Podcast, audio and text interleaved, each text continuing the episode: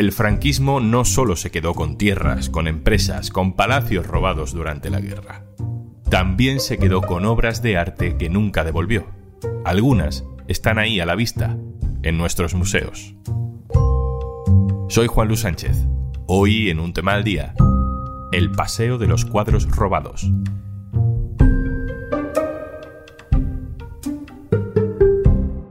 Una cosa antes de empezar. Hola, soy Juanjo. Ya es viernes. Bien. Y como cada viernes, al final de este episodio, te recomendamos un podcast por si te apetece escuchar algo nuevo el fin de semana. Entra en podimo.es barra al día y te regalamos 60 días gratis de Podimo.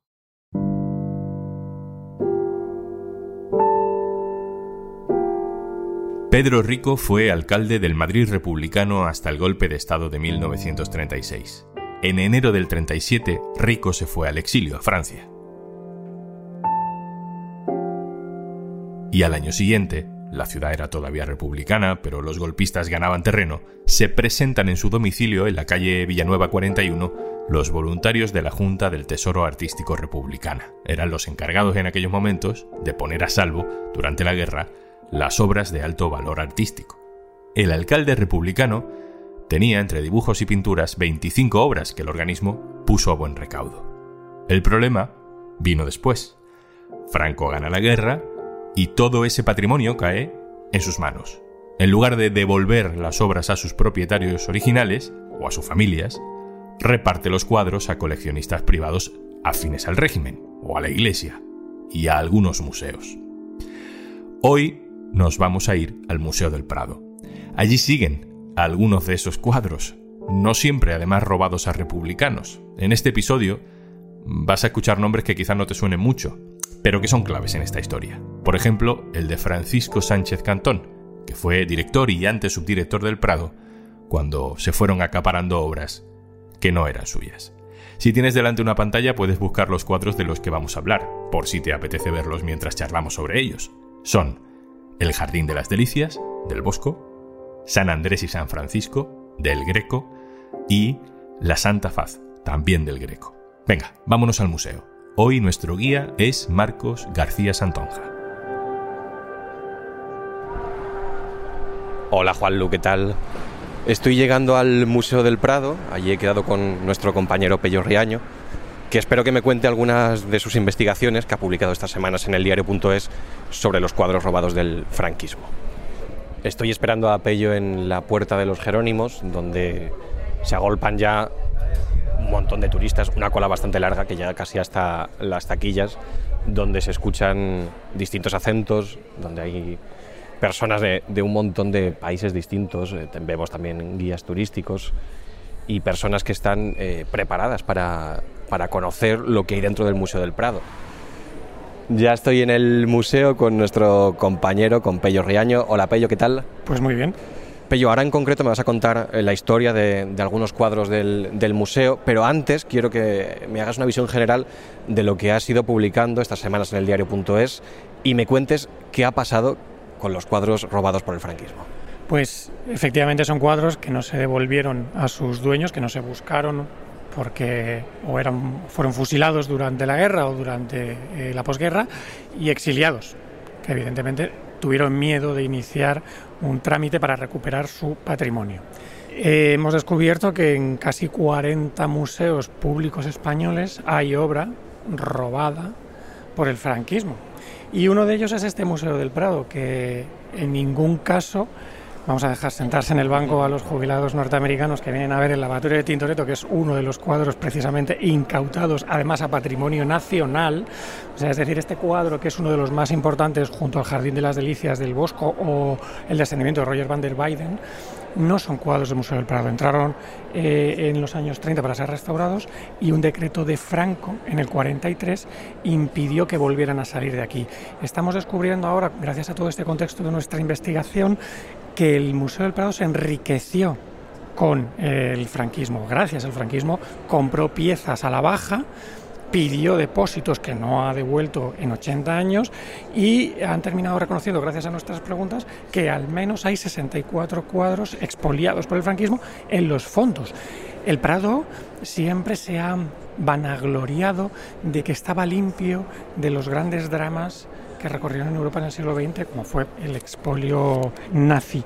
Pero tenían otro expolio y no lo habían investigado y no habían procesado todos esos datos. A nivel político, ¿crees que esto está teniendo un cierto recorrido? ¿Ha habido alguna repercusión que debamos conocer?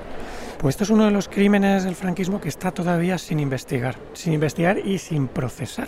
Entonces no existe ningún tipo de protocolo, ni siquiera el Ministerio de Cultura que alberga la gran mayoría en sus museos estatales de obra robada por el franquismo, tiene un protocolo o ha establecido un protocolo para la devolución. Primero para la investigación, luego para su exposición y difusión, para ver si algún heredero de aquellas personas que fueron expoliadas pueden demostrar que ese cuadro les pertenece o les perteneció a sus familiares. Esto ha ocurrido por primera vez en España a finales de junio. Eh, la familia de la Sota, de Ramón de la Sota, ha logrado rescatar dos cuadros de una colección de más de 200 que le fueron arrebatados por las fuerzas franquistas. Por primera vez en más de 80 años, la administración ha entregado un cuadro robado por el franquismo, dos cuadros robados por el franquismo. A partir de ahora está todo por hacer. Evidentemente en Francia, con todo el expolio nazi y todas las obras, las miles de obras que llegan a los museos franceses, las llaman huérfanas, llevan, ya te digo, una década trabajando sobre esto. Nosotros llegamos con muchísimo retraso y tampoco parece que tengan muchas prisas las autoridades. ¿Me cuentas alguna historia, algún caso concreto de los que tenemos por aquí cerquita? Pues eh, vamos a la sala de los grecos. Vamos para allá.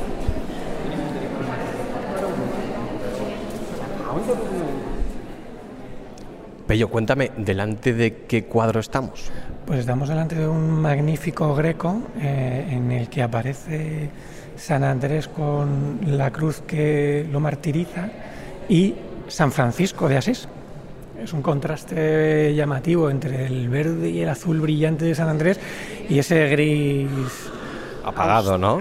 Totalmente austero y apagado de, San Francisco. Este es un cuadro que, que, no conocíamos su historia. El cuadro, como es un convento de clausura en Madrid, frente al Palacio Real, no se conocía.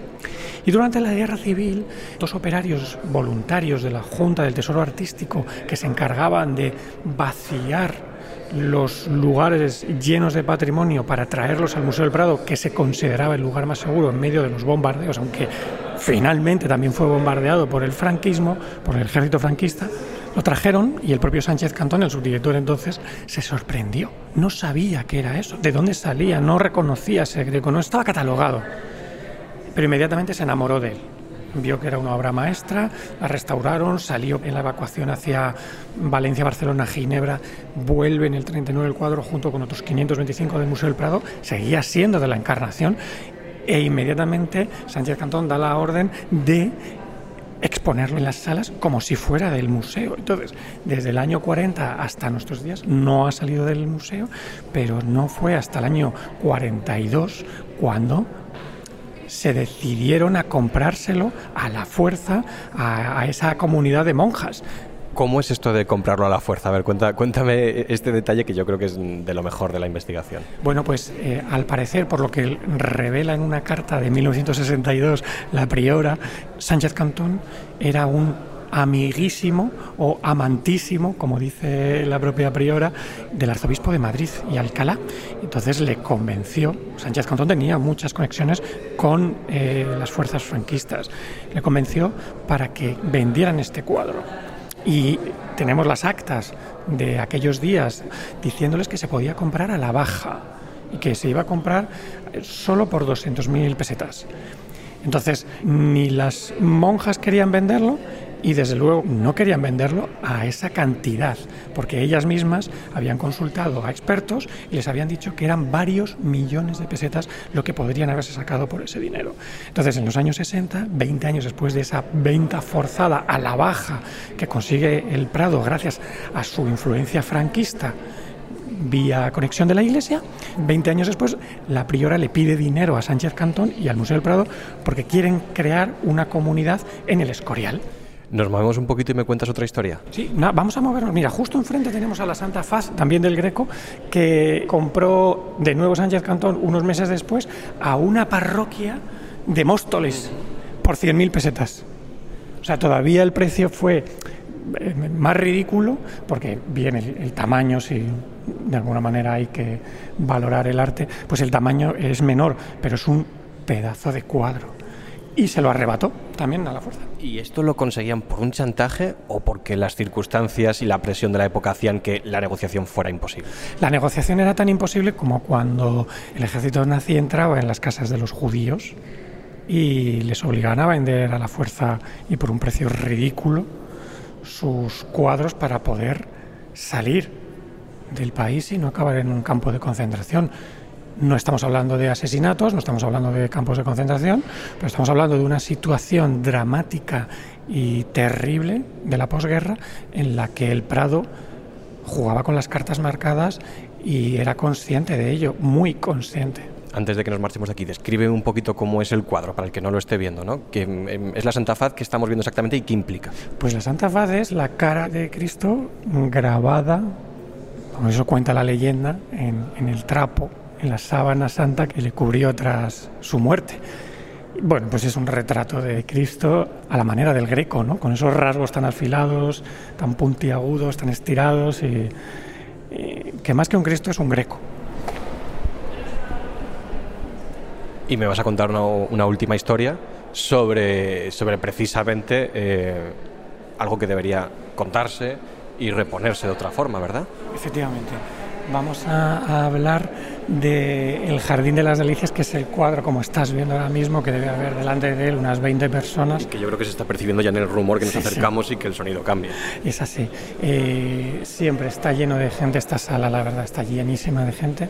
Eh, aquí tenemos también al señor vigilante que nos mira con mucha preocupación porque tenemos un micrófono y esto es altamente peligroso. Bueno, en este cuadro, que es, digamos, es la pieza capital del Museo del Prado a nivel de popularidad, es uno de los cuadros que también vienen del monasterio del Escorial, vienen de Patrimonio Nacional en los años 30 para ser restaurado y ya no vuelve a salir. Bueno, hay una, hay una cosa muy importante que es el silencio escandaloso que mantiene el Prado desde hace 80 años con las pinturas que cuelgan sin ninguna referencia a esa procedencia ilícita de estos fondos, ¿no? No hay ni una sola reseña. Hay un problema de comunicación enorme dentro de este museo, no solamente por este asunto, evidentemente también por el tratamiento de la figura de la mujer, pero también, además de esto, por ejemplo, por las consecuencias de la guerra civil sobre un cuadro como la carga de los mamelucos, que está dividido, troceado en 19 pedazos, está fracturado ese cuadro, hay fragmentos que no están y tampoco lo cuentan. Hay un problema de mm, verdad histórica muy grave. En realidad el, museo es como un, un, lugar ilusionante donde no ha pasado nada, donde estos cuadros parece que se han pintado esta mañana, se han colgado mm, antes de abrir y no tienen ninguna historia. Y cada uno tiene una historia de siglos y de avatares y de anécdotas que aparecen y bueno, sobre todo que desaparecen de las cartelas, ¿no? Lo hablábamos hace unas semanas eh, precisamente con el asunto de Picasso, que entiendo que esto que me cuentas es similar, no tiene nada que ver con coger un cuadro y por su origen o por lo que ha pasado descolgarlo, sino con contar, contar lo que ha sucedido, cuál ha sido su historia y que eso forme parte de la exposición, ¿no? Y que el que viene y, y, recibe ese impacto lo conozca también. Es un grave problema de la historiografía y de la museografía española en estos momentos, que no quieren entrar al detalle de cuestiones que vayan más allá de la pincelada, pero son cuestiones históricas fundamentales para entender lo que ocurre desde el marco hacia afuera. Es decir, si fuéramos ahora a ver a Guido Reni, nos diría la cartela que es un clasicista boloñés. Yo he estudiado historia del arte y me cuesta ubicar qué es un clasicista boloñés. Y sobre todo lo que fue Guido Reni fue un misógino, un gran coleccionista de libros de brujería. Esto es fundamental. Esto, esto es lo que hace que un museo sea pertinente en el siglo XXI. Lo que hace que un museo esté hablando directamente a la ciudadanía de nuestros días. la reparación y el reconocimiento empieza por la explicación y el Prado tiene una deuda todavía pendiente con toda esa gente que fue expoliada durante la guerra civil que tiene que ponerse en marcha. Pello, ¿seguirás investigando? ¿Contaremos nuevas historias? Esto no ha hecho más que empezar. Muchas gracias por lo que nos has contado. Un abrazo. Muchas gracias a vosotros. Y antes de marcharnos, Hola, soy Juanjo de Podimo. Otra vez espero que te guste, igual que a mí, esta rutina de traerte contenido de nuestra app de Podimo a un tema al día. Te traigo hoy una historia tan necesaria como dura, se llama En la jaula de oro, es la historia de Gabriela, víctima de violencia machista, se vio involucrada en un caso de corrupción en el que se menciona a su exmarido y pasó de vivir en la zona norte de Madrid y de pertenecer a la clase alta a luchar por la custodia de sus hijas y a buscar un techo donde vivir. Todo contado en primera persona de esta forma. Me llamo Gabriela y soy colombiana. Tengo cuarenta y muchos. Y mi nombre aparece en uno de los casos de corrupción más actuales de hoy en día en España. Uno de esos casos que oímos todos los días en los telediarios. ¿Qué cómo? Pues, pues de la forma más tonta, por carambolas de la vida, por haber creído a mi maltratador. ¿Por qué los hombres ejercen violencia de género a las mujeres? En la jaula de oro es una serie exclusiva de Podimo, producida por El Cañonazo y De facto. Está interpretado por una enorme María Isabel Díaz y son seis capítulos sublimes que tienes ya disponibles en, Podimo. Si te registras a través de podimo.es barra al día, ya sabes que tienes 60 días gratis que te regalamos siempre desde un tema al día. Así que ahí tienes la recomendación de esta semana en la jaula de oro en Podimo, disponible con 60 días gratis si te registras y te descargas la app a través de podimo.es barra al día. Esto es un tema al día, el podcast del diario.es. Te puedes suscribir también a nuestro boletín. Encontrarás el enlace en la descripción de este episodio. Este podcast lo producen Carmen Ibáñez, Marcos García Santoja e Izaskun Pérez. El montaje es de Pedro Nogales. Yo soy Juan Luis Sánchez. El lunes, otro tema.